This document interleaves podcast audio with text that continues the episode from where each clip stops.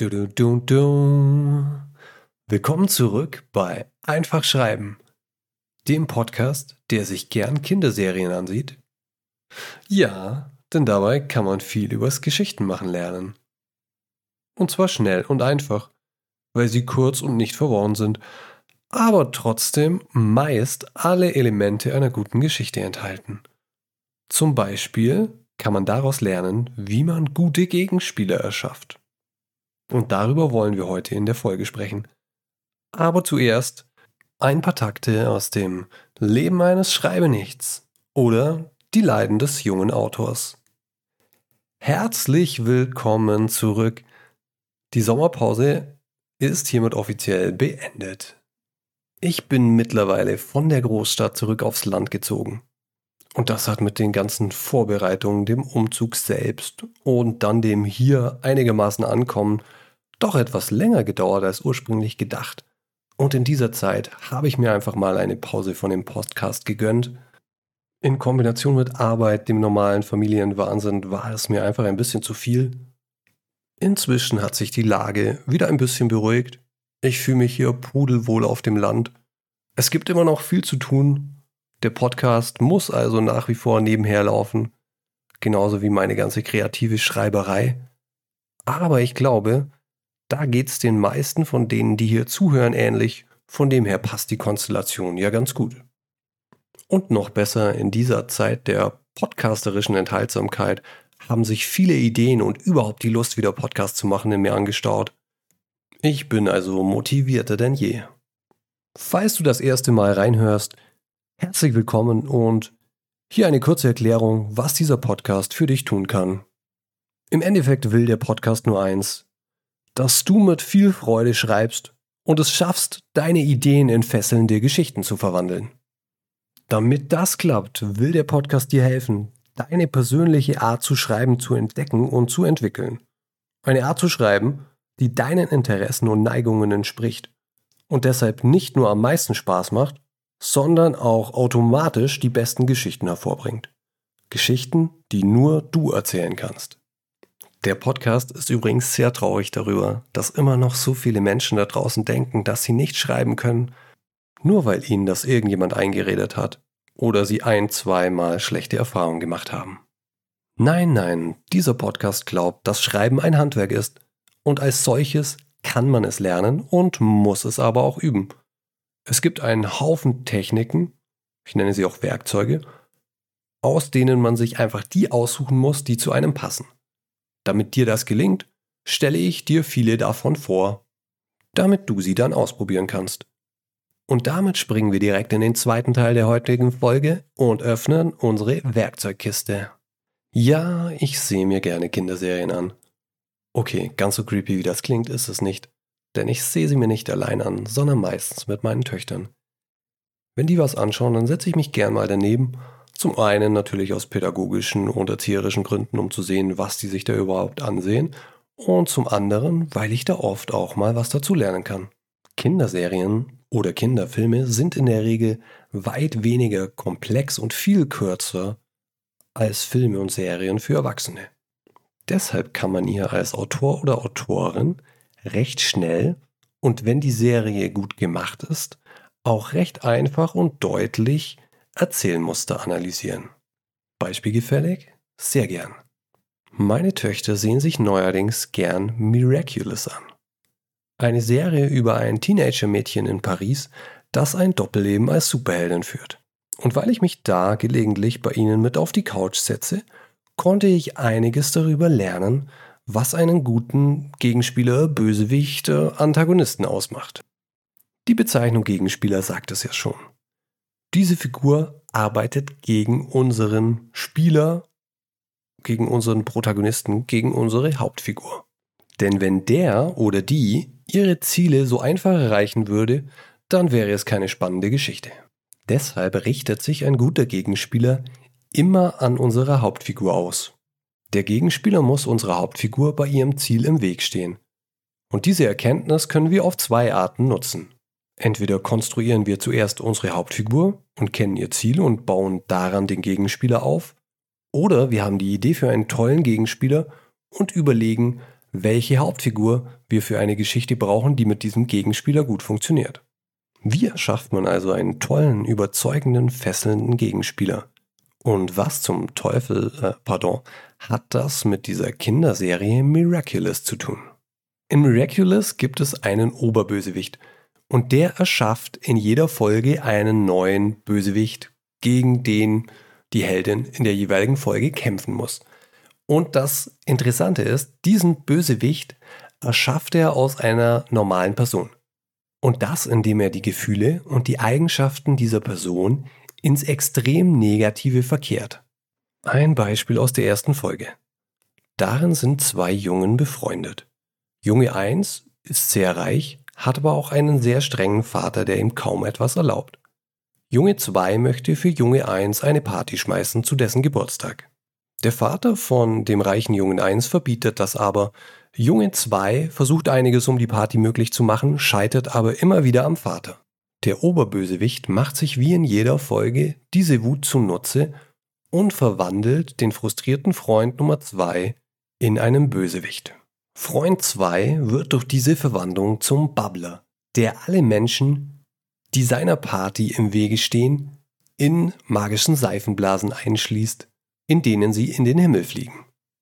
Das klingt erstmal ziemlich lustig, allerdings ist der Babbler ein ziemlicher Fanatiker, der wirklich jeden, der seiner Party im Weg steht, in eine Seifenblase sperrt.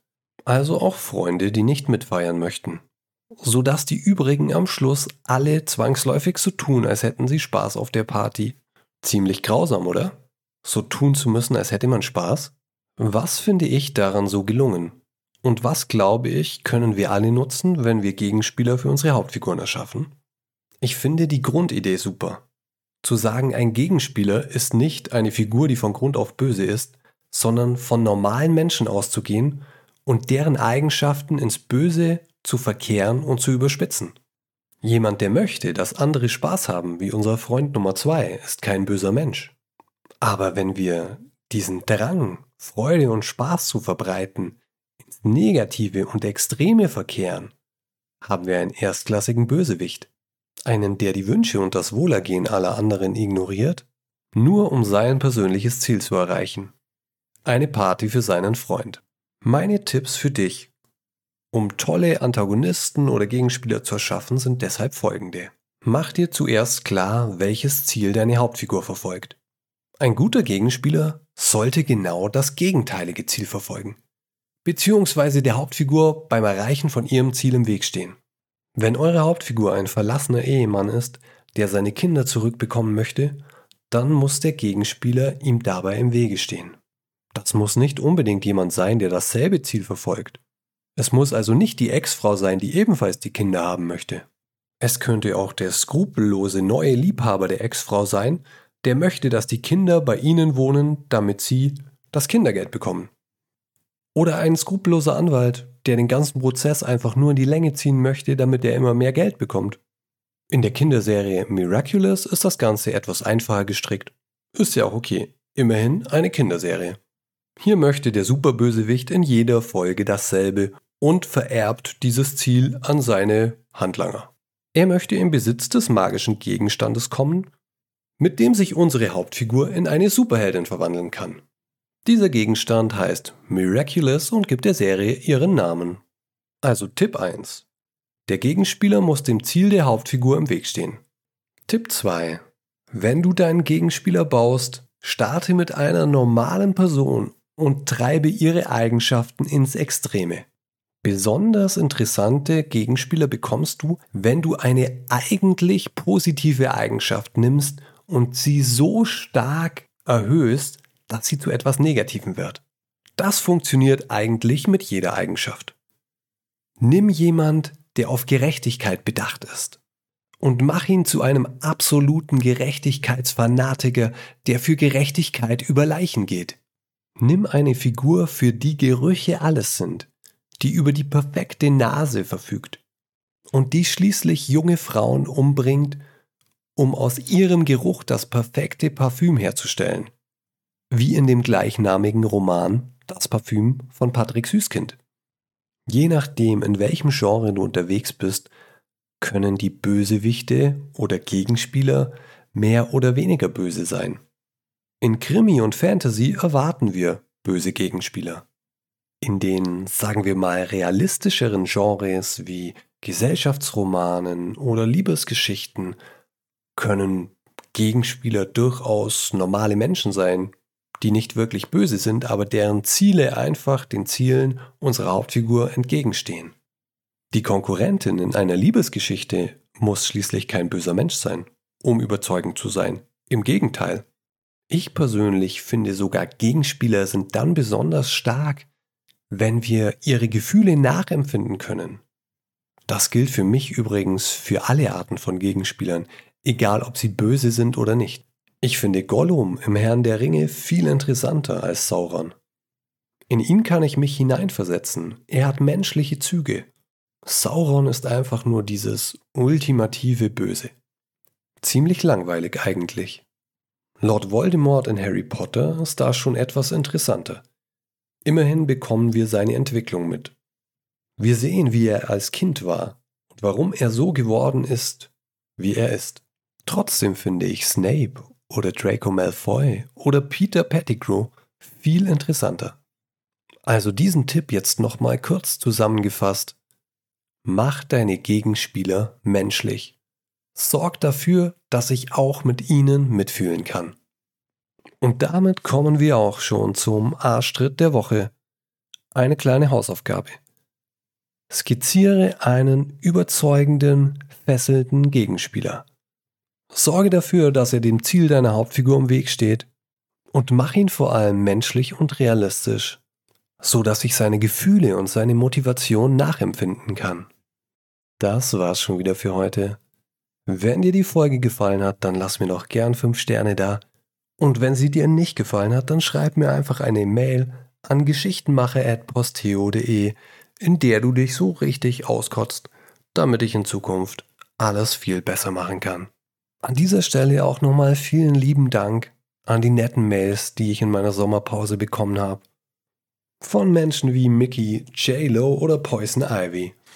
Ich habe mich richtig über eure Nachrichten gefreut und finde es sowieso immer toll, wenn ich ein bisschen was darüber erfahre, wie euer Schreiballtag so abläuft, vor welchen Herausforderungen ihr steht und welche Tipps ihr euch gerne wünschen würdet. Also gern mehr davon. Jetzt ist aber wirklich Schluss. Mach's gut bis zum nächsten Mal. Wir hören uns.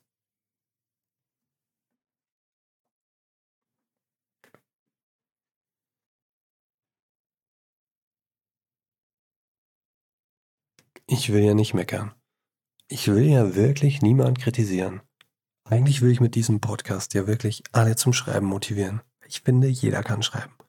Aber es gibt auch wirklich Kinderbücher, die mich nicht sehr glücklich machen und die ich keinem empfehlen kann zu kaufen. Und das sind vor allem Bücher, die auf Kinderfilmen basieren. Ja, zum Beispiel Disney-Filmen oder Pixar-Filmen. Meistens versuchen da die Rechteinhaber auf billige Art und Weise noch ein paar Euros rauszuquetschen, indem sie die eigentlich tollen Geschichten aus einem eineinhalbstündigen Film auf 16 bis 20 Mini-Formatseiten quetschen, der Geschichte sämtliches Leben aussaugen, 90% der Dialoge streichen und eigentlich nur noch eine Zusammenfassung der Handlung liefern. So werden tolle Geschichten verstümmelt.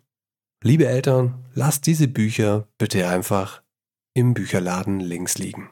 Bäh, pfui. Nein, danke.